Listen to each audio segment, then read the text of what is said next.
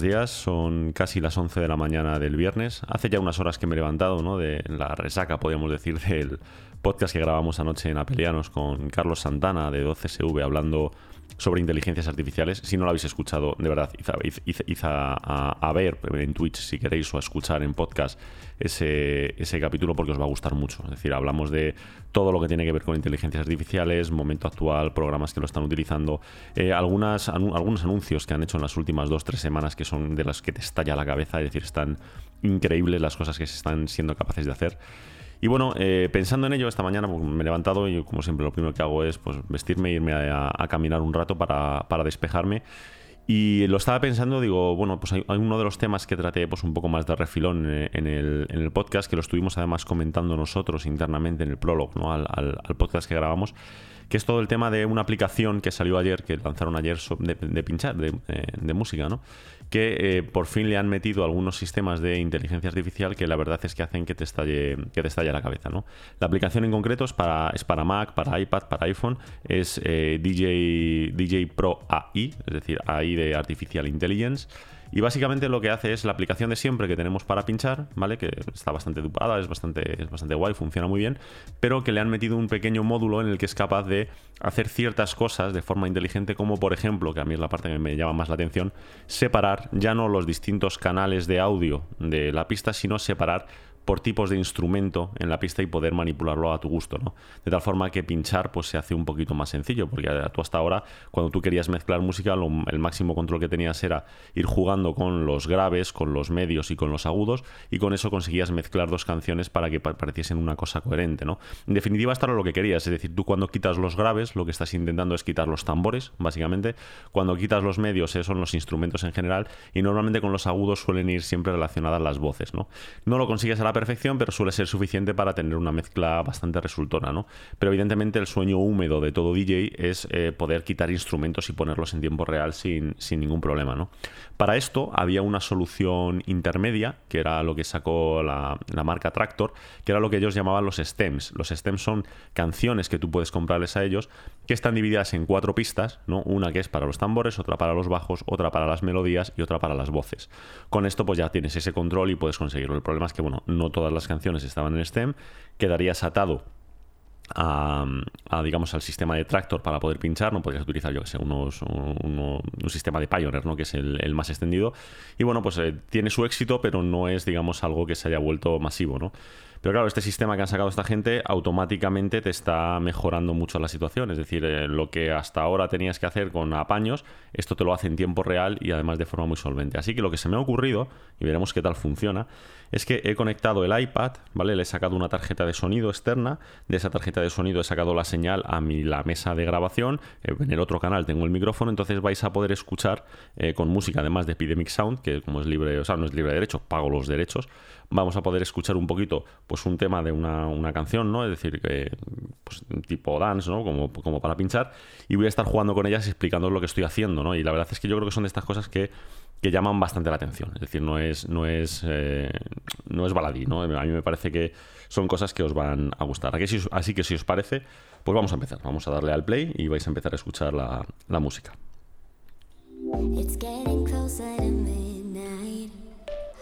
Bajo manualmente un poquito el volumen, como veis, bueno, es el inicio de la canción, en el que todavía no hay muchos graves, pero tenemos claramente diferenciadas la melodía y las voces, ¿vale? Escuchad bien. Pues ahora voy a decidir quitar la voz. Veis que no es perfecto, pero que las voces desde luego se han eliminado. Aquí las recupero.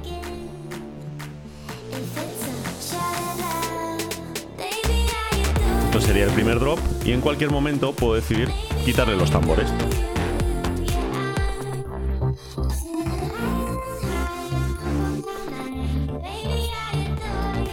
Y se los recupero.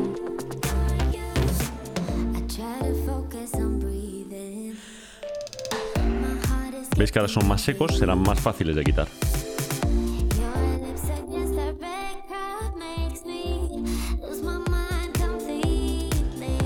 Un momento puedo aislar solo la voz.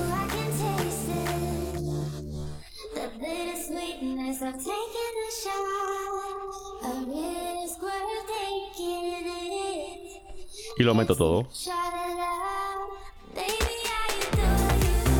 ¿Veis? Esto es lo que va a dar esa potencia adicional que hasta ahora pues no se podía conseguir. Es decir, tú como mucho podías conseguir esto. Es decir, yo me cojo, me meto aquí en ahora mismo bajos, medios y, agudos y puedo conseguir esto. Es decir, si quiero quitar los, los tambores, los quito así. Veis que sí que siguen sonando de fondo y que además te has cargado gran parte de la, de la canción.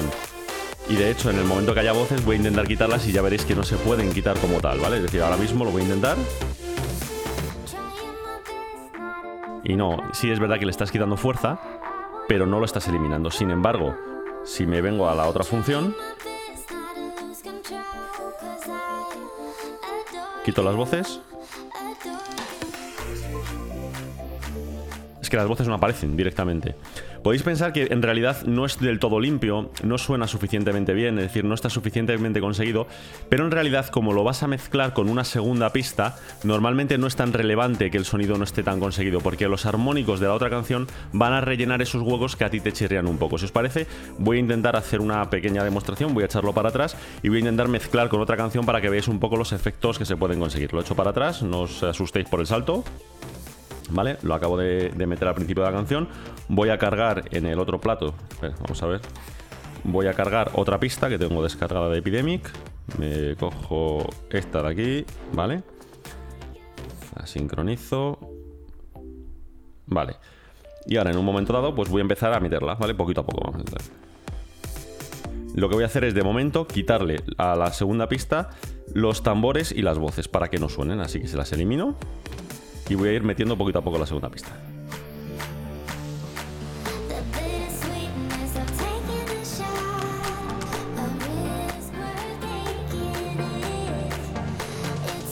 Ahora mismo están metidas las dos pistas. ¿Vale? Poco a poco voy a ir sacando las voces de la primera pista y voy a meter las voces de la segunda.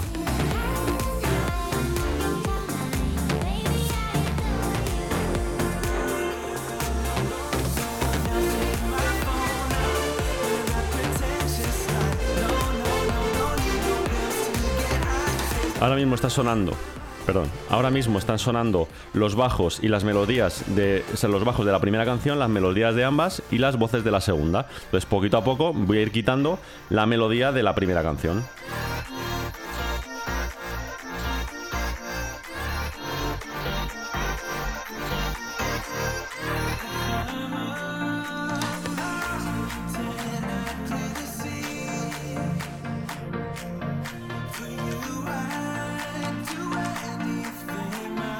Ahora mismo estamos funcionando con los bajos de la primera canción, la melodía de la segunda y las voces de la segunda. Poco a poco voy a meter los bajos de la segunda canción.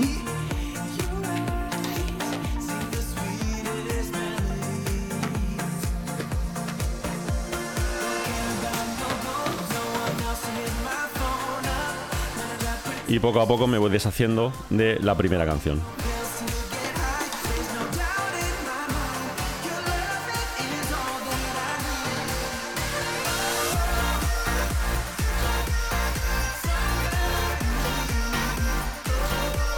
¿Veis? Ya has hecho la transición y la verdad es que a mí me parece que en general está bastante limpia, es decir, mucho más de lo que consigues simplemente con bajos con tal con cual.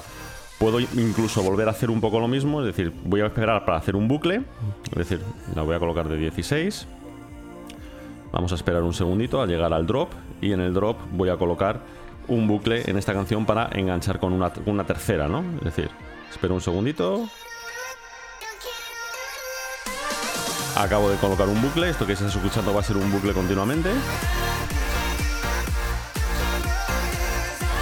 ¿Veis? Esto es un bucle que estoy repitiendo una y otra vez y ahora voy a iniciar otra vez una canción distinta en la primera pista.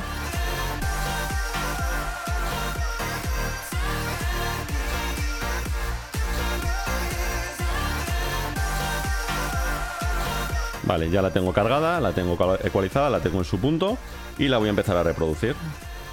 Entrando solamente con los graves, nada más.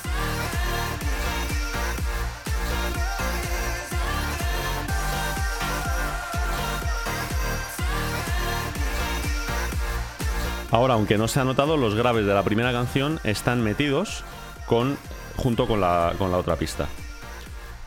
poquito a poco voy a ir metiendo los tonos medios y voy a ir sacando los tonos medios de la segunda canción.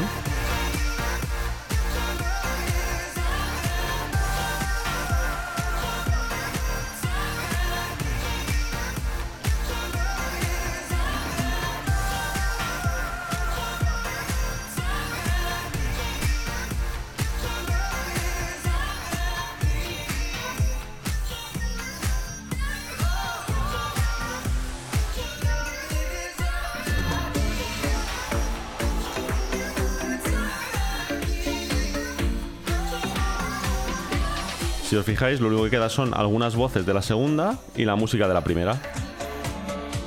Y ahora le meto las voces. ¿Veis? Esa última melodía que suena la ha reconocido como una voz en este caso y la acaba de meter ahora mismo. Evidentemente yo no soy el mejor pinchando, ¿vale? Esto es simplemente una prueba para que tengáis una idea, una referencia de cómo funciona. ¿Ves? Puedo quitarle ahora la voz si no me apetece. Y cuando yo quiera meterla.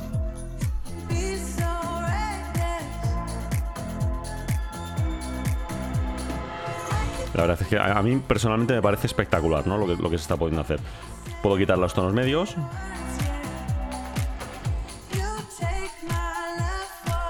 Quitar los bajos.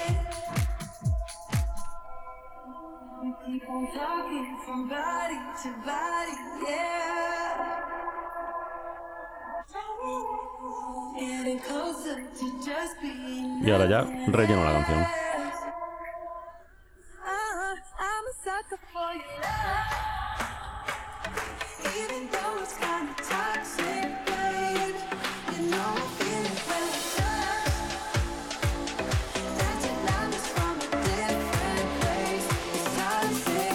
Y ya estaría metida entera.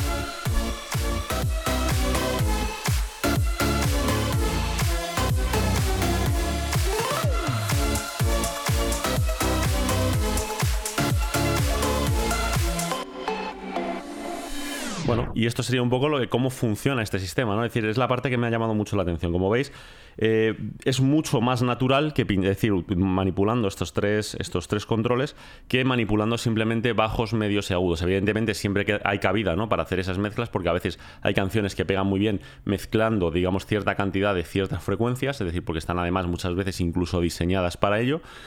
Pero en general lo que se pretende es eso, mezclar dos canciones bien. Esto lo he hecho sobre la marcha, ¿vale? Es decir, habréis visto que hay montones de errores al pinchar, que hay partes que no las he mezclado ahí donde corresponde y tal. Ni siquiera me he puesto a, preparar unos puntos de, mezcla, unos para intentar cuadrar las canciones y nada. Esto ha sido todo sobre la marcha. Es decir, me he bajado, esto es literal, ¿eh? Me he bajado tres canciones de Epidemic, las he metido en el iPad, eh, las, he, cargado en, las pistas y directamente me he puesto a hacerlo. Es decir, ni siquiera lo, he preparado antes, lo he intentado hacer. Es simplemente para que os hagáis una idea de lo que se puede llegar a hacer, de lo bien que suena y demás. Repito, es interesante ver que es cierto que cuando escuchas algunas pistas por separado quedan un poco como, como si le hubieses metido un efecto de phaser, ¿no? Como que hace, hacen un poco como de burbuja. Y cuando estás mezclando dos canciones, no importa. Es decir, porque la segunda canción te va a completar eh, ciertas frecuencias que le están faltando a esa para que suene bien. Entonces, el resultado en realidad está, está genial, está como tiene que estar. Es decir, lo, han conseguido bastante. Y nada, quería enseñaros esto, es decir, por lo menos como primer clip, ¿no? Para que podáis. Para que podáis ver cómo funciona, que yo creo que es bastante, bastante interesante.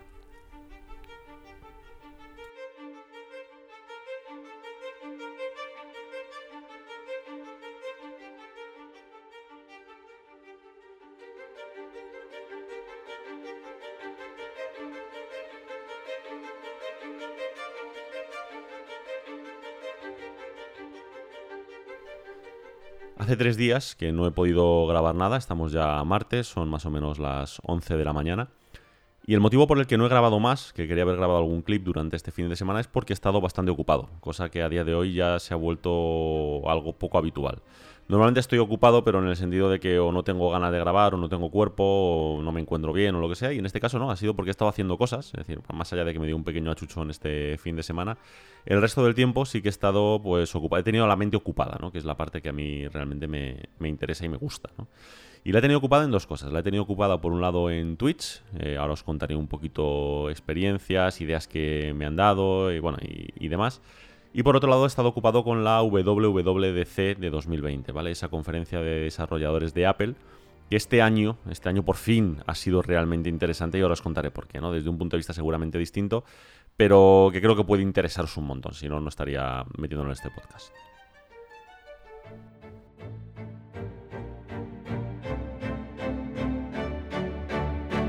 Voy a empezar hablando de Twitch, ¿vale? Y la experiencia que he tenido este fin de semana que ha sido tremendamente positiva. Básicamente, os hago un spoiler y un resumen, me lo he pasado muy, muy, muy bien.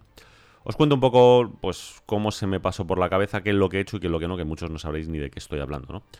Todo empieza el sábado. El sábado, como cada sábado, eh, me conecto por la tarde, a eso de las 7 de la tarde, a un servidor de Minecraft que, digamos, no comparto, sino que he sido invitado por Mr. William 932. Es un chaval con el que pues, llevo hablando un mogollón de tiempo, vía Twitter y demás. Más que nada porque lleva siguiendo mi contenido desde el día 1 y además es de estas personas que todos los comentarios que me han soltado, todo lo que me ha dicho siempre ha sido como súper positivo, ¿no? En el sentido de que piensa, yo, yo veo que él piensa muy parecido a mí, es decir, en el sentido de, bueno, pues hay partes que pueden gustar más, partes que pueden gustar menos, Quizá lo interesante, más allá de alguna crítica constructiva que también me ha hecho, que me parece genial, es decir, esas siempre las eh, acepto y son bienvenidas, ¿no? Pero digamos que son de estos comentarios que son siempre, positivos y la verdad es que siempre viene bien leer un mensaje de Mr. William, ¿vale? Por decirlo de alguna forma. La verdad es que es un gustazo. Hace unos meses él eh, inició un canal de Twitch y empezó a comentar pues algunos juegos a los que iba a jugar en el canal, ¿no? Y uno de ellos fue pues Minecraft, meterse con Minecraft. Entonces yo le puse un mensaje diciendo, oye, el día que si vas a emitir por Twitch, vas a montar un servidor y vas a jugar a Minecraft, eh, tío, invítame. O sea, yo, yo, quiero jugar contigo, ¿sabes? Es decir, vamos a echarnos unas partidas y tal. Porque además eh, le conozco, entre comillas, lo suficiente, a pesar de que no le conozca en persona, a partir de su Twitter, de muchos proyectos de los que él hace, que sube, de electrónica, ideas que va teniendo, que las va poniendo y demás y hace cosas muy interesantes, ¿no? Entonces digo, oye, mm, si montas un servidor de Minecraft, yo quiero estar, porque para el que no conozca el juego, es un juego que te permite eh, explorar ese mundo de mil y una maneras, ¿no? Es decir, puedes programar dentro de él, puedes hacer construcciones absurdas, puedes, puedes hacer de todo, ¿no? Entonces, eh, pues cuando, cuando, lo vi dije, ostras, pues yo quiero, yo quiero. Es decir, desde hace mucho tiempo me apetecía meterme con alguien en un servidor de Minecraft. Eh, normalmente cuando además se hace vía Twitch y tal, mola porque sueles tener algún objetivo para cada día, ¿no? Cuando, cuando estás haciéndolo. Y me apetecía un montón. Se lo comenté y me dijo que, oye, que, encantado que cuando lo montase, pues me avisaba. Pasaron unos meses y efectivamente lo montó y efectivamente me avisó. Es decir, para, hacerlo entonces bueno, me registré en su servidor, nos metimos. No es un servidor abierto por si alguien se lo está preguntando, es simplemente un Realms que ha montado para él, unos cuantos amigos suyos y que a mí también me ha, me ha incluido. Y nada, pues desde entonces llevamos como dos, tres meses que todos los sábados nos conectamos y él emite desde su canal de Twitch y bueno, pues vamos haciendo nuestras cosas, nuestras fricadas, nuestras movidas y nuestras, pues nuestras ideas, ¿no? La, vamos metiendo ahí y por supuesto charlamos, nos reímos y vemos cómo pasan cosas absurdas, que es algo súper común en, Minecraft, ¿no? El caso es que eh, me conecto el sábado como cada sábado, eh, empiezo a meterme en el servidor, empiezo a hacer mis labores dentro de Minecraft, estoy picando y tal y veo que no se conecta nadie más. Digo, bueno, pues será, cosa que no me parecía rara, ¿no? Digo, pues porque por algún motivo pues hoy no puede, no le apetece o, lo que sea, ¿no? Porque tampoco es una obligación, es decir, no es su trabajo, él, lo hace cuando le apetece para entretenerse y ya está. Miro en Twitter y efectivamente tiene un tweet puesto diciendo, oye, que voy a liarme con unos temas de electrónica y tal esta tarde, que no va a haber seguramente directo de Minecraft porque voy a estar a otra cosa. Bueno, perfecto, pues digo, pues oye, ya que me he metido yo aquí, pues voy a seguir, digo, porque tengo que hacer algunas cositas como recoger algunos materiales y tal. Aprovecho a hacer ese trabajillo en el que muchas veces me gusta ponerme, me pongo música de fondo y me pongo pues a picar en línea recta durante kilómetros, a sacar materiales, ordenarlos, eh, construir cosas que muchas veces no apetece hacerlas a lo mejor cuando estás con gente, sino tú solito y tal. Y me tiré pues como media hora larga, casi tres cuartos de hora, pues, pues eso, picando en línea recta, pensando con música puesta de fondo estupendamente. Y de repente estaba pensando y digo la verdad es que la experiencia de jugar con más gente, digamos, hablando a la vez, es bastante guay. Eh, sobre todo la he visto por esos eh, directos de, William, ¿no? Y, me apetecía.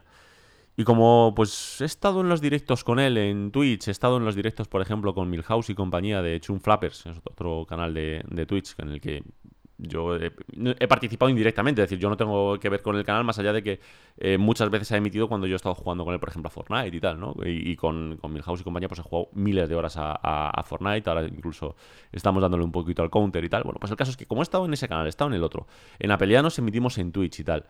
Digo, ostras, digo, pues realmente yo nunca he hecho nada en Twitch, es decir, más allá de participar en algunos directos y tal. Y me dije a mí mismo, oye, y si de forma absoluta y absurdamente improvisada monto ahora mismo un directo de Twitch sin avisar a nadie, claro, es decir, lo cojo, lo lanzo, pongo como mucho un tweet diciendo, oye, que estoy en Twitch por si alguien quiere entrar, ¿no? Y vemos a ver qué pasa. Es decir, pero además jugando a Minecraft, es decir, sin nada que sea realmente interesante, ¿no? Y pues la verdad es que no me lo pensé mucho y lo hice. De hecho, ni siquiera tenía puesto un micrófono en condiciones, sino que tenía el microfonillo de solapa que utilizo para jugar online, que con eso es suficiente para que te entiendan y, ya está. Eh, ni siquiera había configurado la herramienta. Entonces, como sí que tenía instalado el OBS, que es la aplicación que se utiliza normalmente para hacer streamings, para poder hacer ciertas modificaciones en mi webcam. Bueno, en mi caso no es una webcam, es una cámara conectada con una, con una capturadora, ¿no? Pero bueno, da igual. Para hacer ciertas modificaciones cuando entro, por ejemplo, en Apelianos y tal, digo, ostras, pues, tío, o sea, eh, como, como decía yo al principio de, ese directo que hice, ¿no? Es decir, yo creo que en la vida de toda persona hay que hacer un directo de Twitch de Minecraft, ¿no? Todo el mundo ha hecho eso, es decir, no es nada original, ¿no? Es, algo que, que, hace un montón de gente. Y me dije, oye, pues venga, vamos a hacerlo. Lo puse, lo puse en marcha y empecé. Para mi sorpresa, yo esperaba no encontrarme o con nadie o con una persona que me dijese, eh, no sabes picar o no sabes, pero me apetecía ¿no? probar la experiencia. Oye, pues sí que se conectó, sí, sí, sí, que os conectasteis unos cuantos, no fue una exageración, fueron como, pues algo así como 15 personas o algo así, no sé, no sé exactamente el 10, 15 personas más o menos. Y se conectaron de forma más o menos persistente durante todo el tiempo. Y para mi sorpresa, pues me encontré con un efecto que dicen mucho normalmente la gente que streamea, ¿no? Y es que eh, los streamings de Twitch eh, tienen una parte como de enganche, ¿no? Que realmente te gusta mucho el estar jugando a la vez que lo estás compartiendo con gente y a la vez que estás pues charlando realmente con gente, ¿no? Es decir, por mucho que sea una interacción virtual, tienes un chat puesto ahí con el que puedes estar hablando con la gente y intercambiando ideas. Entonces me puse a jugar y estuvimos hablando pues de todo, es decir, de todo un poco, es decir, pues, según fueron saliendo temas, desde gente que me estaba preguntando pues por temas de la carrera y tal, y lo estuve contando, estuvimos hablando también de algún tema de realidad virtual aumentada, del propio Minecraft, les estuve enseñando un poco lo que teníamos en el servidor, y nada, pues estuvimos ahí pues como un par de horitas que la verdad es que fueron, joder, es que me lo pasé muy bien, me lo pasé absurdamente bien. Así que nada, eh, pues tal cual, eh, corté el directo mm, con todo el subidón de decir qué bien me lo he pasado. Es decir, no, no, realmente decir, no, mi futuro es Twitch. No, no, en absoluto. Sino decir, ostras, pues este experimento que he hecho realmente ha salido bien en el sentido de que me lo paso muy bien. Me, me ha resultado muy divertido, ¿no? Y nada, me puse a investigar cómo hacerlo bien. Es decir, porque la verdad es que fue como súper improvisado y tal. Así que nada, me, me bajé el Streamlabs OBS, que es otra aplicación que es, digamos, como el OBS, pero para tontos y más dirigido a streamear para juegos y tal, y para streamear viendo el chat y poniendo notificaciones, lo típico que veis siempre de no sé quién se ha suscrito a tu canal o ha hecho no sé qué, ha hecho no sé cuántos, ¿no? Entonces me lo bajé, estuve investigándolo un poco, lo estuve configurando al día siguiente, bueno, como ya era tarde, ¿no? Pues eh, lo dejé para el día siguiente, al día siguiente ya me levanté, lo eh, configuré un poco todo el, digamos, el setup, ya de poner la cámara fija en una posición un poquito más guay aquí en el, en el salón, ya conectar el micrófono en condiciones para poder hacer el streaming, configurar el Stream Deck, que es esta pantallita que habréis visto muchas veces que tiene botones con pantallitas, que puedes hacer acciones, ¿no? Como cambiar de escena, poner notificaciones cuando tú quieras, eh, quitar la cámara, silenciarte, decir todo pero de forma rápida, sin tener que estar buscando en la aplicación correspondiente el comando y tal, ¿no? Lo configuré todo y, bueno, lo dejé más o menos listo y dije, pues mira, esta tarde vuelvo a hacer un segundo streaming. La premisa del segundo streaming es probar cositas, creo que lo llamé así, algo así. La notificación era algo así como venidos a merendar y vamos a probar cosas o algo así, ¿no? Y nada, pues lo puse y bueno, pues para mi sorpresa mm, tuvo, es decir, fue, yo creo que fue más coñazo que el, que el primero porque lo que estuvimos es haciendo pruebas. De, hecho, hubo un pico, me parece, como de unas 40 personas más o menos en el streaming, que eh, es muy poco, pero para mí es una barbaridad porque ya os digo que no, no lo pretendía ni mucho menos. Pero aprovechamos porque, por ejemplo, el streaming se veía al principio muy mal y es porque había un error en la configuración y lo tenía puesto a 60 frames en vez de a 30. Luego ya empezamos a decir, venga, pues ya hemos estado un rato en Minecraft, vamos a probar a ver qué tal, decidme qué tal se ve, por ejemplo, si meto una aplicación de, diseño 3D, ¿no? Y lo estuvimos mirando y tal, y vimos que, oye, pues mira, esto parece que sí se ve bien, esto no, cambiamos la configuración, al principio, yo qué sé, se oía solamente el audio por un canal, lo corregí, ya sé cómo corregirlo y cómo manipularlo a mi gusto, Estuvimos, estuve yo ya probando el hacer ciertos cambios de escena, el poner ciertas animaciones, entonces me permitió, estuvimos, estuvimos mucho, estuvimos casi cuatro horas, no llegó a cuatro horas, pero casi cuatro horas trasteando, ¿vale? Y, aquí sí lo digo en plural, estuvimos porque, oye, eh, hubo como 15 personas que sí que aguantaron hasta el final y que lo que estuvieron básicamente es ayudándome. O sea, en este caso pues, no puedo estar más, más agradecido porque, bueno, sí, aunque estuvimos charlando y tal, pero me estuvieron ayudando porque estuve, estuve utilizando los de conejillo de India. ¿Y qué tal se me oye así? ¿Qué tal se me oye así? Y el streaming ahora se ve bien, y si hago esto, y si hago esto otro, y si pongo este juego, estuvimos, puse pues uno de drones. Eh, vi que, además, que luego he descubierto por qué el mando de la, emisora no funcionaba cuando intentaba colocarlo, y era una incompatibilidad que ya he detectado y ya no me, no me volverá a pasar he visto cómo montar bien las escenas. Es decir, bueno, pues eso, es decir, al final necesitas una experimentación, es decir, esto no sale a la primera ni de coña, es decir, por mucho que te expliquen, porque requiere además cierta habilidad de entender cómo puedes solucionar ciertos problemas, de cómo puedes cambiar. Por ejemplo, no sabía ni que existían, luego me enteraba a posteriori, ¿no? El modo estudio del OBS, que es para que mientras tú quieres hacer cambios en la configuración de que aparece por pantalla, la gente no, esté viendo esos cambios, sino que directamente quede como en la bloqueado, por ejemplo, viendo tu cara o viendo una imagen que tú pongas y que luego de un clic ya se coloque como, como tiene que ser. ¿no? Entonces, bueno, estuvimos haciendo pruebas y tal, pero de nuevo me lo pasé, me lo pasé francamente bien. Ya y ya avisé, ya avisé en ese, en ese streaming de decir, Oye, que mi idea no es en ningún caso hacer streamings más adelante, si es que hago más de cosas como Minecraft. No digo que un día no lo haga, porque es divertido y me, y me parece bien. Pero hombre, ya que mi contenido es de otro tipo, ¿no? Y que yo creo que además os gusta bastante, pues a lo mejor lo que puedo hacer es cierta parte del contenido intentar hacerlo más divertido, por lo menos para mí, yo creo que para vosotros también, pero por lo menos para mí más interactivo, porque es verdad que del mismo modo que os digo que ciertas interacciones en Twitter o en, según qué momentos llegan hasta molestarme, es decir, porque digo, venga ya, déjame tranquilo, es decir, no, no, no hay por qué estar siempre detrás de los suscriptores, os lo he dicho muchas veces, y ni al revés, es decir, creo que todo tiene su tiempo. Oye, pues también hay momentos en los que puede estar bien el intercambiar ¿no? esos conocimientos, el, intercambiar eh, opiniones ¿no? y demás. Entonces, el caso es que lo estuve comentando y os lo comento ahora también. Es decir, y es que hay cosas que se pueden hacer o que puedo hacer en, Twitch que pueden ser muy interesantes. Por ejemplo, esta misma tarde tengo intención de probar hacer un directo en el que voy a explicaros cómo eh, voy a diseñar una pieza, ¿vale? Es decir, voy a hacer el diseño primero bocetándolo, es decir, en papel, cuál es mi idea, más o menos, voy a, digamos, de ese diseño, eh, pasarlo primero a ver cómo narices eh, sería cuando lo diseñas en la vida real, es decir, a nivel de geometría. Voy a hacer los cálculos matemáticos para sacar las fórmulas que me relacionen cómo hacer el diseño bien, es decir, para que las cosas las piezas se encajen como tiene que ser. Y luego lo voy a diseñar además parametrizándolo, que eso es una cosa que os aseguro que no os va a explicar prácticamente nadie en YouTube, porque normalmente eso es otro nivel de diseño y no es para darlo en un vídeo de YouTube. Pero como esto es un directo de Twitch y es algo que no, pretende ser un tutorial, sino que pretende ser yo diseñando y poder estar comentando con vosotros lo que estoy haciendo y explicándoos por si alguien quiere, ¿no? El cómo, cómo lo hago y tal, pues, pues puede ser interesante. Puede ser interesante, lo iré haciendo y se, podréis ver todos los pasos. Para, en otro directo en esta semana, coger ese diseño que, hagamos, que hayamos hecho enseñaros cómo lo meto, por ejemplo, en el slicer que utilizo para imprimir en 3D. Intentaré montar una camarita en la impresora 3D y que hagamos la impresión en directo, entonces mientras se está imprimiendo, que no vamos a estar mirando al infinito de cómo se imprime, podemos estar charlando de cualquier otro tema, hablando de impresión 3D o lo que sea. Esto es una idea, como tal, es decir, puede haber muchas. Eh, creo que es súper interesante. Es decir, creo que las cosas que se pueden hacer en Twitch son muy interesantes. No creo que sea una cosa que vaya a mantener de forma muy regular, por lo tanto, ya soy consciente de que en ningún momento voy a crecer en, en Twitch. Es decir, cuento con ello porque al final Twitch lo comentaba en el directo, ¿no? Eh, requiere eh, mucha constancia, requiere tener un horario, requiere hacerlo profesionalmente para que realmente poder vivir de ello. Y se puede, ¿eh? es decir, igual que os digo que YouTube a día de hoy está muy complicado, creo que Twitch tiene hueco ahora mismo para casi todo el mundo. Es decir, para poder montarte un canal y poder tener tu audiencia y tal. Evidentemente lo que tienes es mucho trabajo y yo ahora mismo pues no puedo, o sea, primero no puedo porque no estoy en condiciones para trabajar, por eso estoy de baja. Y segundo, porque incluso cuando esté trabajando en condiciones normales, no creo que pueda permitirme el, tener una regularidad, una regularidad de decir, dedico todos los días dos horas a esto. Dice, coña, o sea, decir, yo no, tengo, no dispongo de ese tiempo, o sea, simple, simple y llanamente, ¿no? Pero bueno, para hacer de vez en cuando una experiencia interactiva, podríamos decir, pues creo que puede ser bastante interesante. O sea, ya os digo que yo de momento me lo he pasado muy bien y creo que a vosotros os puede gustar también un montón. Así que bueno, pues esta era la primera parte que quería comentaros, en este caso sobre Twitch, que creo que puede, puede gustaros bastante. La segunda parte era sobre la WWDC.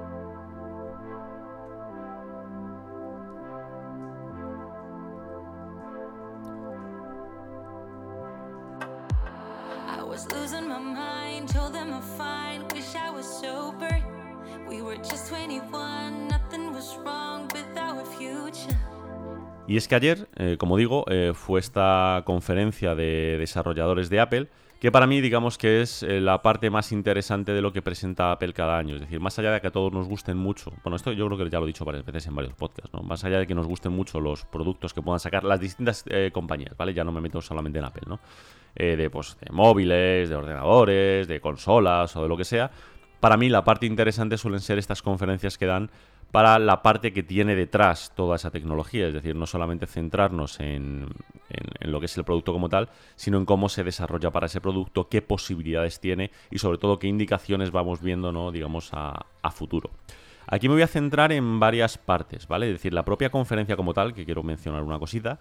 Quiero hablar un poco también de. Muy, muy va a pasar volando, ¿vale? Por las cuatro cosas que presentaron y sobre todo me voy a centrar en el tema de las cosas que han presentado a futuro, a futuro, sobre todo todo el tema de la RM, que supongo que os interesará a la gran mayoría. ¿no? Empezamos con el tema de la conferencia. Y esto va a ser una recomendación, iros a verla. ¿Vale? Es decir, aunque sea un rato, si no la queréis ver entera, que lo puedo entender, id a ver un rato. ¿Por qué? Porque pues, por todo el tema del confinamiento, el COVID y tal, pues no se ha podido hacer pues como todos los años. Es decir, no evidentemente no es una buena idea llenar un anfiteatro de gente para hacer una presentación a día de hoy. Eso, vamos, no es que no sea una buena idea, sino que si no me equivoco en California ahora mismo ni siquiera está permitido, ¿no? Pero bueno, el caso es que pues, Apple lo ha solventado pues, de una forma que todos más o menos esperábamos, y es preparando un vídeo que iban a lanzar en streaming online, en directo, para que todo el mundo pudiésemos seguirlo por ahí. Y es una cosa que yo, fíjate, no comenté demasiado en el, en el podcast de Apelianos, que estuvimos retransmitiéndolo allí en, directo, pero pensándolo, eh, es una cosa que a lo mejor sí que tenemos que haber dicho, aunque solo sea por reconocimiento en este caso hacia Apple, y es que el nivel de excelencia que han alcanzado con, ese, con la producción de ese vídeo es brutal, absolutamente brutal. Muchas veces se nos olvida, pero cuando tú ves el vídeo, eh, lo que han hecho ahí no es una cosa que se haga en 5 minutos, ¿eh? La presentación, primero, a diferencia de cuando lo hacen en directo, esto parece obvio, pero oye, no hay que olvidar que al final queda así. Eh, todas las explicaciones de todos los profesionales eh, están infinitamente mejor estructuradas y mejor eh, dichas y mejor expuestas, ¿vale? Mejor dicho. no hay nadie que se trabe, no hay nadie que diga cosas raras, no hay nadie que se ponga nervioso, no hay nadie al que se le interrumpa, que eso es importante y te encuentras con que la presentación es increíblemente fluida, bien explicada. Eh, intentan no meter paja prácticamente en ningún momento, más allá de a lo mejor algún servicio o producto que no, que no te guste. Pero es que no solo eso, sino que eh, la producción de cámaras, luces, iluminación, postproducción, eh, bueno, bueno, bueno, o sea, es, es, es una ida de olla, es una ida de olla brutal. Todo el que se dedica al tema seguramente cuando lo estaba viendo, lo único que estaba pensando es qué dinero se han gastado en hacer esto. es decir, es una pasada. Es decir, para mí es una producción que no cuesta mucho menos que una película mediana, mediana, pequeña mediana de Hollywood. Quiero decir, os aseguro que el dinero que han invertido en, pues eso, es decir, pues en tema de efectos especiales, en tema de cámaras, en tema de, eh, pues eso, de, tener todo preparado y conseguir que todo fluya y que todo vaya como, como Dios manda. Las transiciones, todo, todo. Está hecho, está hecho que da absoluto miedo. Lo han hecho muy bien, ¿vale? Es decir, eh, sabéis que llevo mi año y medio, dos años, que todo el mundo, o sea, tengo ahí, estoy en medio de dos caminos, hay que me considera un hater de Apple y hay que me considera un fanboy, esto es lo de siempre. Yo creo que soy bastante crítico, creo que digo las cosas que me gustan, digo las cosas que, que detesto, no tengo ningún problema, ¿no? En este caso en concreto me parece espectacular, absolutamente espectacular lo que, lo que, cómo lo han presentado. Es decir, eh, creo que han demostrado que para ciertas cosas están a otro nivel y esta ha sido una de esas cosas. Es decir, yo he visto otras conferencias, véase la de Sony, véase alguna cosa que han hecho los de Google y tal. Si lo comparas con esto, más allá de lo que sean los productos, que no estoy hablando de eso, sino de lo que es el concepto de la presentación como tal, comparado es basura directamente. Es decir, lo que ha hecho Apple está a otro nivel. Está increíblemente bien hecho. Esto por un lado. ¿Qué han presentado? Bueno, pues lo de siempre, es decir, todos los años lo que te presentan son las actualizaciones para los, eh, distintos sistemas operativos, ¿vale? iOS, iPadOS, WatchOS, eh, macOS y compañía, tvOS o lo que sea.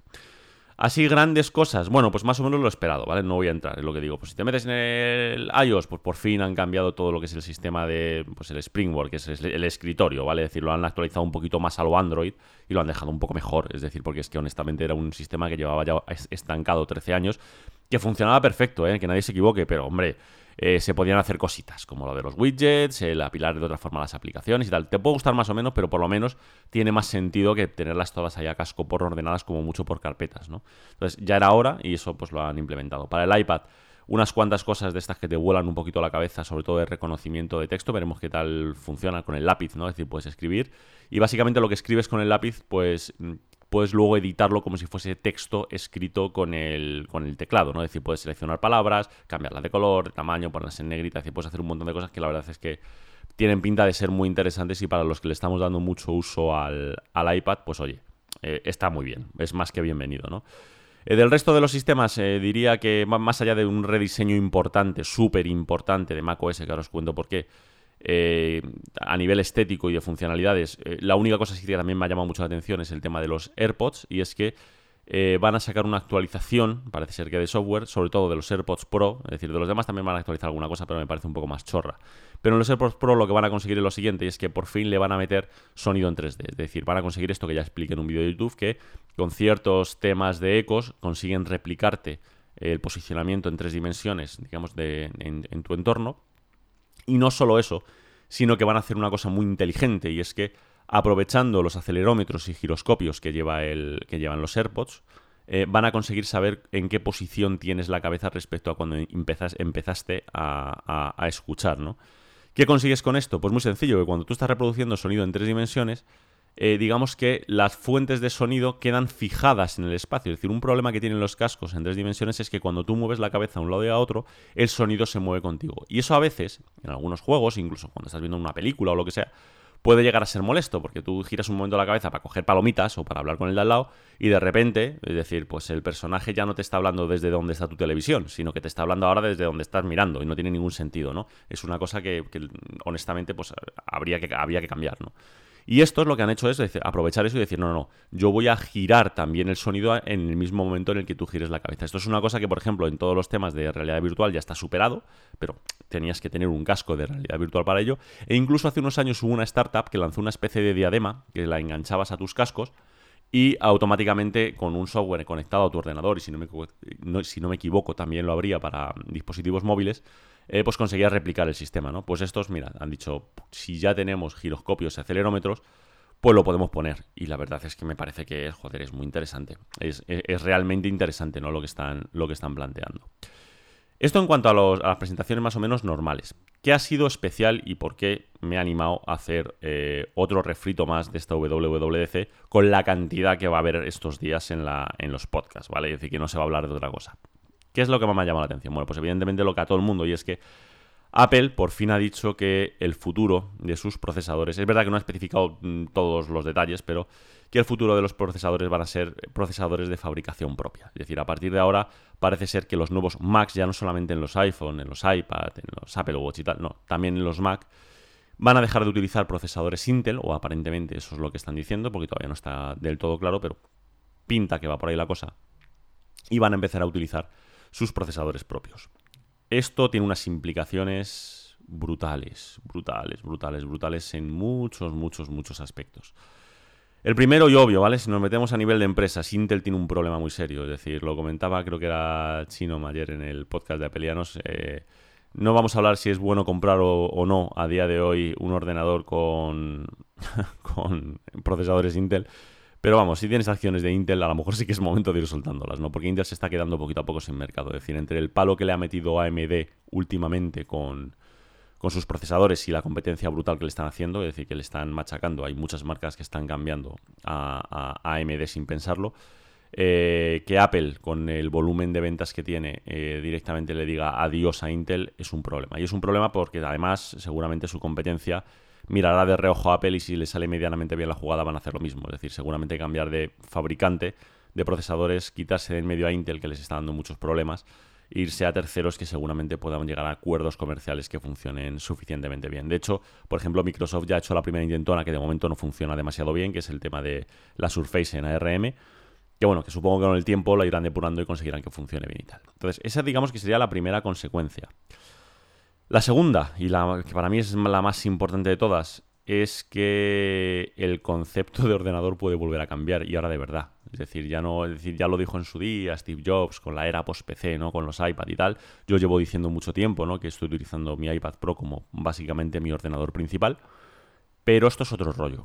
Esto es otro rollo porque eh, como esos procesadores están orientados a bajo consumo, a una muy alta eficiencia, Y la realidad es que Apple a día de hoy ha conseguido eh, potencias eh, más que decentes con esos ordenadores. Es decir, lo hablaba, es que todo esto lo, he hablado mucho en el, en el podcast de Apelianos, ¿no? Pero se lo comentaba diciendo, oye, no olvidemos que si tú a día de hoy haces un benchmark, para quien no sepa lo que es, un benchmark es como un, proceso en el que tú le pasas a un ordenador y te da una puntuación de cómo de capaz es ese ordenador, ¿no? De qué capacidad tiene para hacer operaciones, para hacer eh, bueno, tareas que al final se van a traducir en cómo utilizas tu ordenador, ¿no?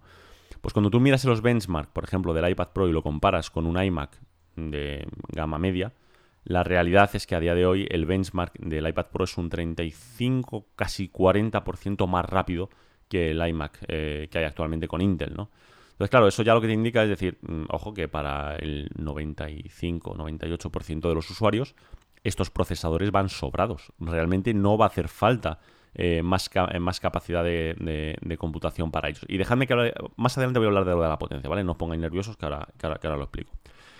Entonces, ¿esto qué implica? Pues implica que si para la mayoría de estos procesadores son válidos para trabajar y son procesadores que, por ejemplo, se calientan muchísimo menos y que consumen mucha energía, el formato de esos ordenadores mm, forzosamente va a cambiar, ¿vale?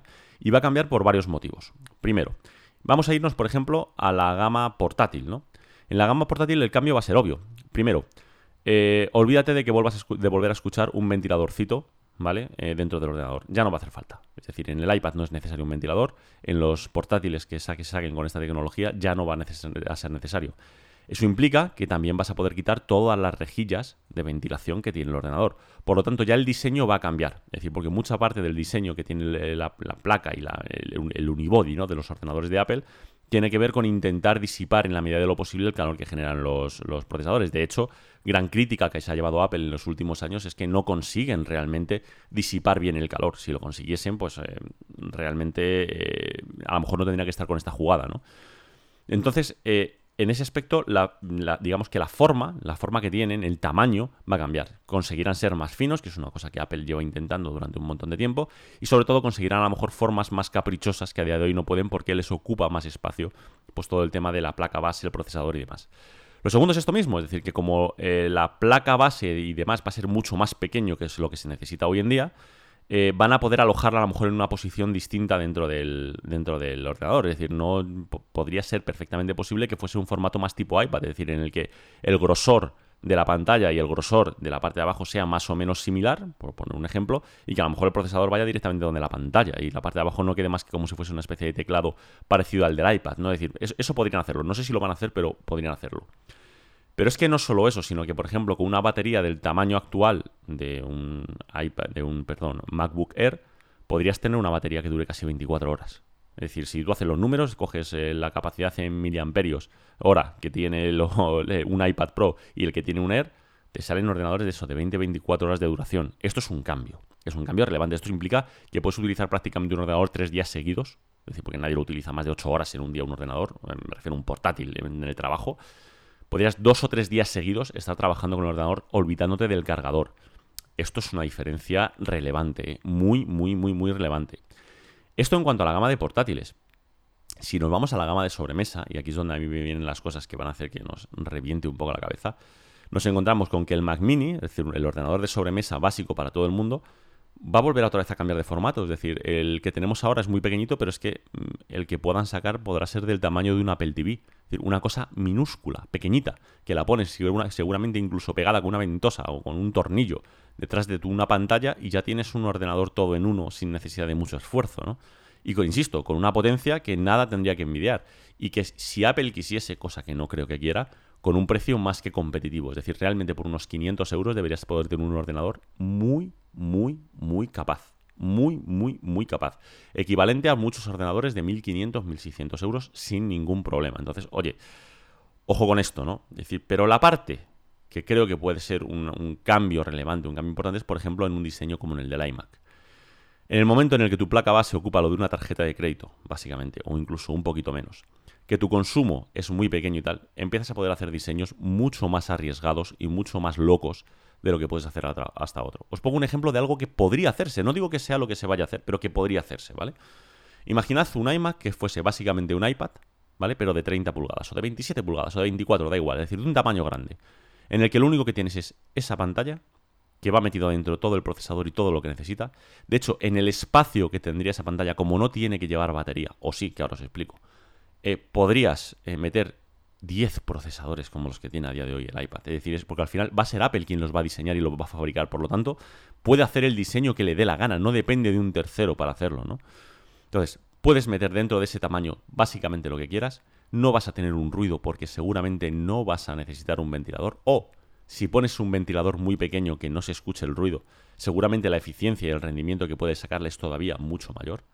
Y no solo eso, sino que como el consumo puede llegar a ser muy, muy, muy contenido, podríamos llegar a ver, pues, mm, digamos, el sueño húmedo de Jonathan Ive, que nunca llegó a ver en, en Apple y que todavía nadie se ha planteado, es un ordenador que básicamente no tenga ni un solo cable. Y cuando digo ni un solo cable es ni un solo cable. ¿Por qué?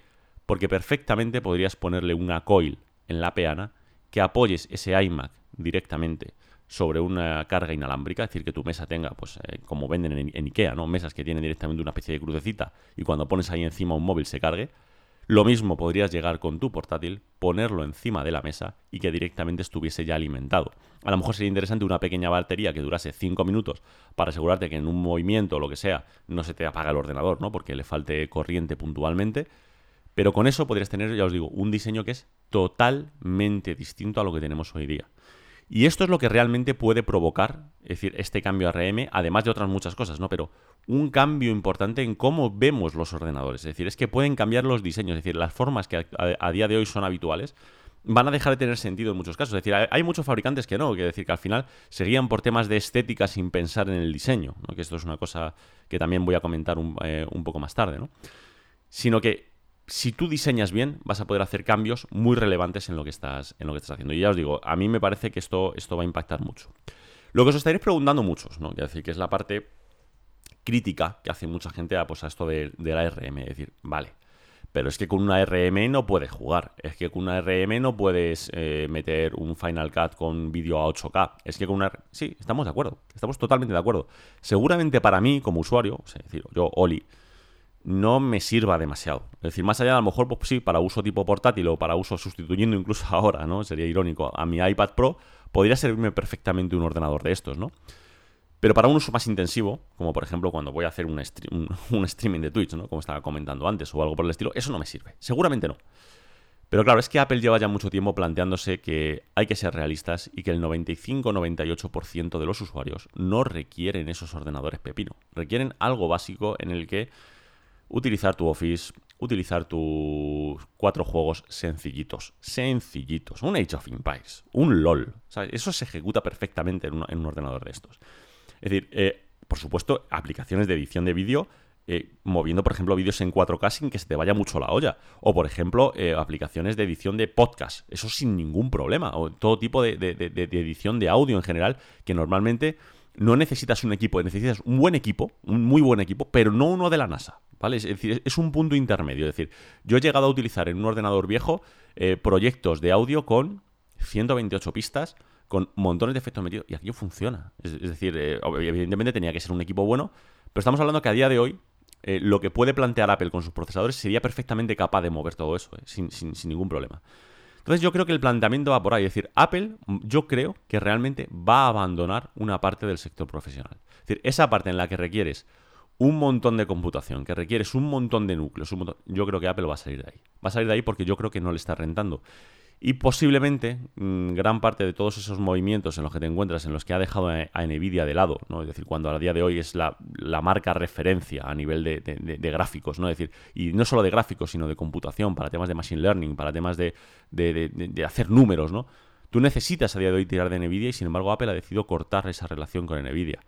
Yo creo que Apple ha decidido que él va a hacer una electrónica de consumo distinta. Es decir, hasta ahora, digamos que siempre teníamos esa electrónica de consumo canónica. Eh, desde el punto de vista de... A ver cómo lo explico, es decir, de que una marca tiene que tener ordenadores, tiene que tener móviles, con unas ciertas características, con unas ciertas gamas y tal. Apple yo creo que tiene el tamaño suficiente y el dinero suficiente para decir, ¿sabéis qué? Que me la sudan ciertos profesionales. Me dan exactamente lo mismo. No me aportan prácticamente nada es decir, no me están haciendo nada de lo que a mí realmente me es relevante. Solamente me están dando cierta imagen que a lo mejor ya no necesito. Ya a día de hoy tengo un mercado tan grande, gano tanto dinero, que para qué necesito estar cargando con ciertas cosas cuando puedo tener un control total y absoluto de lo que hago. Porque ellos ya lo han comprobado a lo largo de los años, es decir, llevan puteando a cierto sector profesional durante años y no les ha impactado ni lo más mínimo en las ventas. Incluso han hecho políticas de precios ridículas con algunos productos y les ha seguido funcionando. Evidentemente nada es eterno, ¿vale? Es decir, y pueden en un momento dado cagarla, eso, no estoy diciendo lo contrario.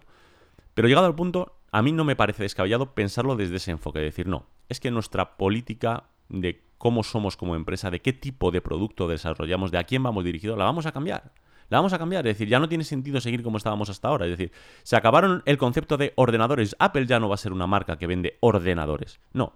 Vende aparatos para conseguir reproducir ciertas experiencias que pueden ser de trabajo, que pueden ser de ocio, que pueden ser de muchas cosas, ¿no?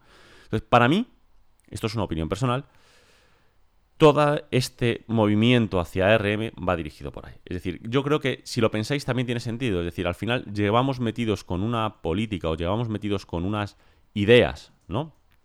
Sobre, sobre cómo deberían ser, sobre cómo deberían ser eh, los ordenadores que iniciaron con el primer Apple. Es decir, que iniciaron hace ya 40 años o 45 años. Es decir, es verdad que todo ha cambiado mundo, eh, mucho. El mundo ha cambiado completamente. Solo tenemos que ver lo que han pasado los últimos meses con todo el confinamiento para ver cómo estamos manejando todos nuestros aparatos y todo lo que hacemos de una forma totalmente distinta. ¿no? Es decir, nuestro paradigma en general ha cambiado completamente. Ha cambiado completamente. Entonces, Tampoco me parece loco que Apple diga, ¿sabéis qué?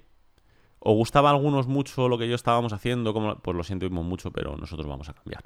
Vamos a cambiar por otro camino porque ya no nos interesa. Es decir, es algo como, por ejemplo, lo que ha hecho Sony. Sony tenía una gama enorme, ¿no? Es decir, fabricaba ordenadores, fabricaba no sé qué. Y Sony ahora mismo te fabrica cuatro móviles, mm, tiene sobre todo mucho negocio a nivel de discográfica, algunos aparatos de electrónica de consumo y está súper centrado con el tema de la PlayStation, por ejemplo.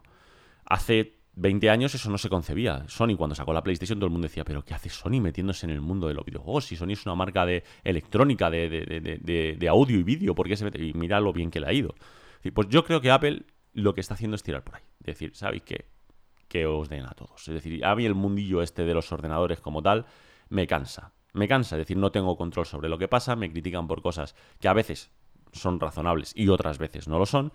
Pues no, yo ahora voy a hacer un producto en el que voy a convencer a la gente de que mi producto para trabajar o mi producto para ocio es mejor que ese concepto de ordenador que estáis acostumbrados de toda la vida de Dios. Y además, con este cambio, por ejemplo, de RM, ni siquiera vas a notar una diferencia en la forma de trabajar. Lo que vas a notar la diferencia es que las cosas van más fluidas, las cosas son más sencillas, te voy a quitar mucha morralla que se estaba utilizando que a lo mejor ya no tiene sentido. Es, es yo creo que tirar un poco por ahí y creo que es la estrategia que va a seguir a partir de ahora. Así que yo sí que auguro que Apple va a dejar de lado, nos va a dejar de lado, aquí me incluyo yo, a la gente que damos usos más intensivos a, estos productos y seguramente tendremos que cambiarnos de plataforma. Y porque yo creo que van a cambiar, se van a ir a otra se van a ir a, otro sistema y yo tendré que cambiarme a la plataforma correspondiente para poder hacer ciertos trabajos o ciertas operaciones. Y para mí tiene mucho sentido. Es decir, a lo mejor no me parece guay a nivel de. Pues para mí, es decir, yo preferiría que lo hiciesen de otra forma, pero yo creo que si lo piensas a nivel de empresa para ellos, para ellos está genial. Aunque yo no lo comparta. ¿no?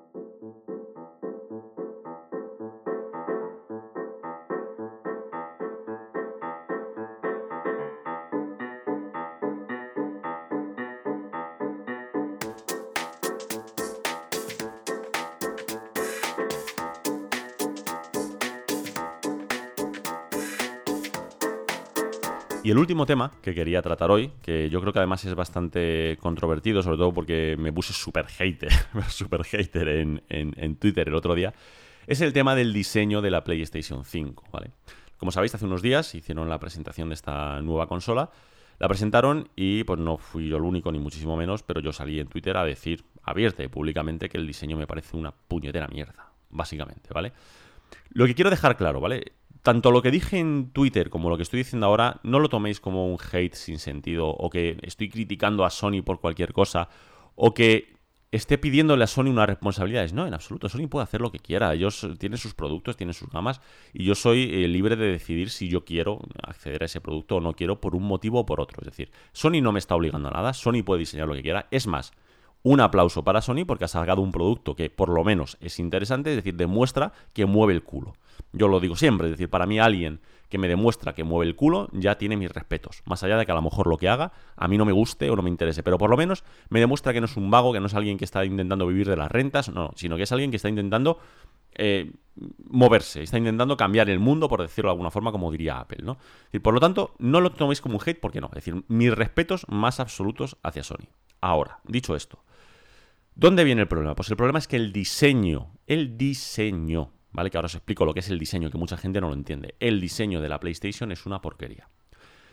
La gente confunde diseño con estética. Son dos cosas distintas, ¿vale? La estética está dentro del diseño, es un apartado dentro del diseño, ¿vale? Y esa es la parte subjetiva de, eh, digamos, que la que tú puedes opinar sobre el diseño de algo. Tú no opinas sobre el diseño, tú opinas sobre la estética. Puedes decir, pues oye, la estética de este diseño me gusta o no me gusta. Yo puedo ver, por ejemplo, la Xbox eh, Series X y puedo decir, oye, pues honestamente, el la estética de su diseño, pues no me gusta demasiado. No me parece lo más acertado, porque me parece muy sosa, me parece muy plasticosa, es decir, no me gusta. Pero, pero, eso es subjetivo. Puede haber alguien al que le parezca lo más elegante del mundo, o puede haber alguien a lo que le parezca un horror, porque le parece que es una caja con un rayador encima.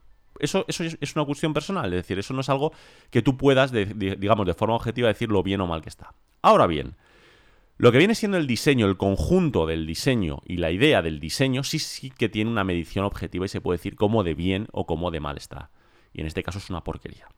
Y es una porquería porque una de las claves absolutas, o varias de las claves absolutas que tiene el diseño son, por un lado, el poder acomodar tu elemento en el lugar donde va a estar ubicado. Es decir, me explico, si tú vas a diseñar, por, poner un ejemplo, un reloj tienes que tener en cuenta que ese reloj va en la muñeca, entonces no puede ser de más de cierto tamaño, no puede ser de más de cierto eh, eh, peso, tiene que tener cierta estética, tienes que saber que como lo hagas de colores fluorescentes, eh, a la gente le va a llamar mucho la atención y a lo mejor incomoda a quien lo va llevando, etcétera, etcétera, etcétera, etcétera, ¿vale? Eso es una parte del diseño. Otra parte del diseño es que tú nunca añadas elementos ¿vale? Nunca, nunca, nunca añadas elementos a lo que es la forma de lo que estás diseñado, diseñando que no sirvan para algo. Es decir, la idea es, oye, yo necesito refrigerar, necesito ubicar un disco duro, necesito meter un procesador, necesito meterlo todo junto, necesito apoyarlo, necesito dar... Con todos esos elementos yo ahora busco, digamos, la combinación de formas que hacen que uniendo todo eso, pues oye, yo consiga tener lo que quiero, ¿no? Y eso es lo que no hace PlayStation 5. Ninguno de los dos. Lo primero, a nivel de diseño de encajar con donde estás. ¿Quién tiene una casa en la que ese diseño pueda encajar? Nadie. Básicamente nadie. Es decir, tú tienes una casa con unos muebles que, si ponemos un término medio, será un mueble de Ikea, como los que pueda tener yo, baratos y sin mucha historia. O puedes tener una casa con diseño rústico, o puedes tener una casa con diseño moderno, pero en ningún caso va a tener unas líneas que se parezcan o que te puedan encajar lo más mínimo con el diseño que ha sacado eh, Sony con la PlayStation 5. Es decir, una de cada mil casas le puede encajar ese diseño. Y la consola no va pensada para una de cada mil personas, está pensada para que se meta en todas y cada una de nuestras casas. Entonces, ya vas a querer ocultarla en muchos casos. Problema, que es una consola suficientemente grande como para que no la puedas ocultar. ¿Por qué? Porque tiene problemas de refrigeración y ahí sí está bien diseñado. Es decir, si tengo problemas de refrigeración, tengo que hacer un diseño que sea suficientemente grande, por ejemplo, para disipar todo ese calor, ¿no? Pues bueno, ya esta es una de las partes que no va a cumplir ese diseño. Es decir, vas a tener que ponerla en mitad del salón y te va a quedar un parchazo estupendo. Entonces, eso está mal diseñado.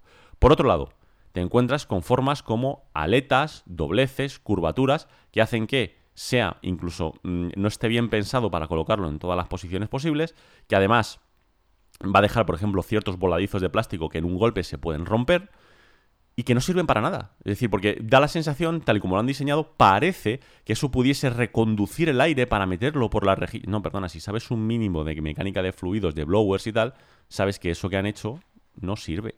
No sirve para nada, absolutamente para nada. Es decir, eso es un tema estético. Le han, le han querido dar un aire futurista eh, sacrificando eh, experiencia de uso. Es decir, y eso es una metedura de pata. Entonces, esa es la crítica que yo le hago a Sony, que no se confunda nadie. Entonces, claro, a mí lo que me chirría, lo que me llama mucho la atención es decir, joder, Sony tiene buenos diseñadores, lo han demostrado en las anteriores entregas. Por ejemplo, a mí el diseño de la Play 4 no me gustaba, así aplanado y tal.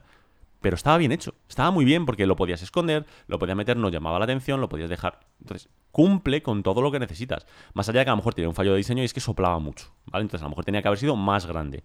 Pero a nivel de formas estaba bien pensado. Lo mismo con la Play 3, no me gustaba porque a mí la curvatura es redonda, pero encajaba bien. La Play 2, con la Play 2 lo hicieron de putísima madre, disculpadme la, la, expresión. De hecho, consiguieron que mucha gente que no tenía pensado comprarse esa consola, yo incluido, por lo menos de primeras, no lo comprásemos. ¿Por qué? Porque la consola te encajaba perfectamente con el salón, era un reproductor de DVD, y en aquel momento un reproductor de DVD costaba 500 euros, y por 300 te comprabas una Play 2 que podías poner perfectamente en el salón. Entonces, eso es un diseño bien hecho. Insisto, puede que la estética no te guste, pero es que la estética solamente es un apartado y además es un apartado subjetivo, que a, unas personas le puede gustar y a otras personas lo pueden odiar. Entonces tú no puedes controlar, tú sí puedes más o menos guiar tu diseño para que sea lo más neutro para todo el mundo y ya está. O puedes sacar un diseño que a unos le guste mucho y a otros, pero a nivel estética, o sea, a nivel estética, es en el único sitio en el que tú deberías poder jugar en el momento que pegas el salto y esa estética empieza a abarcar y empieza a coger a lo que es la experiencia de uso, la has cagado. Por ejemplo, yo lo he dicho últimamente, el mayor fallo que tiene el iPhone a nivel de diseño en los últimos años es que por conseguir esa estética de teléfono esbelto no metan un 30% más de batería o un 40% más, más de batería. Eso es un error de diseño, ¿vale? Es decir, sí, que a lo mejor un poco más gordo no queda tan bonito, ya, pero te estás cargando parte de la experiencia. Es decir, estamos de acuerdo con que una gran parte de la experiencia de uso es que el diseño te guste, es decir, que lo que tengas en la mano o lo que tengas en el aparato que tengas sea algo que, te apetezca tener. Pero, insisto, no olvidemos que eh, es un conjunto y en el conjunto, en este caso, Sony con PlayStation, desde mi punto de vista, lo han hecho fatal. Y digo desde mi punto de vista de alguien que ha estudiado diseño industrial, de alguien que le gusta el diseño, a nivel de eso, de, de fabricación, de crear productos. Eso no está bien hecho y ya veréis que no tardan mucho en sacar rediseños de la consola. La PlayStation 5 Slim llegará prontísimo y además no solo eso, sino que sacarán consolas con carcasas distintas a la que hay actualmente y si no al tiempo, porque tienen cosas que no tienen ningún sentido.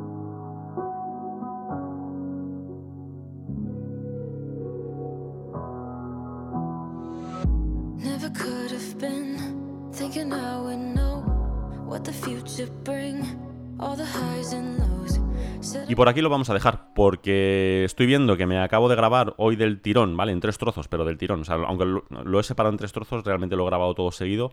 De casi, llevo ya 47 minutos grabados. Eh, con lo que tengo preparado de 15 minutos de todo el tema de la música y tal, pues hago ya una hora de podcast. Así que lo que voy a hacer es eh, tal cual terminar, lo meteré en el programa de edición, vamos a meterle la musiquita, lo voy a dejar todo bien preparado y cuando pueda pues lo subo. No sé si lo subiré hoy o lo subiré mañana, es decir, cuando tenga un rato lo prepararé y lo, y lo subiré. Y nada más, eh, lo único para terminar, como os digo cada día, como os digo en cada podcast, como os digo en cada red, lo más importante, recordad, no se dice machine, se dice machine. Un saludo, chao.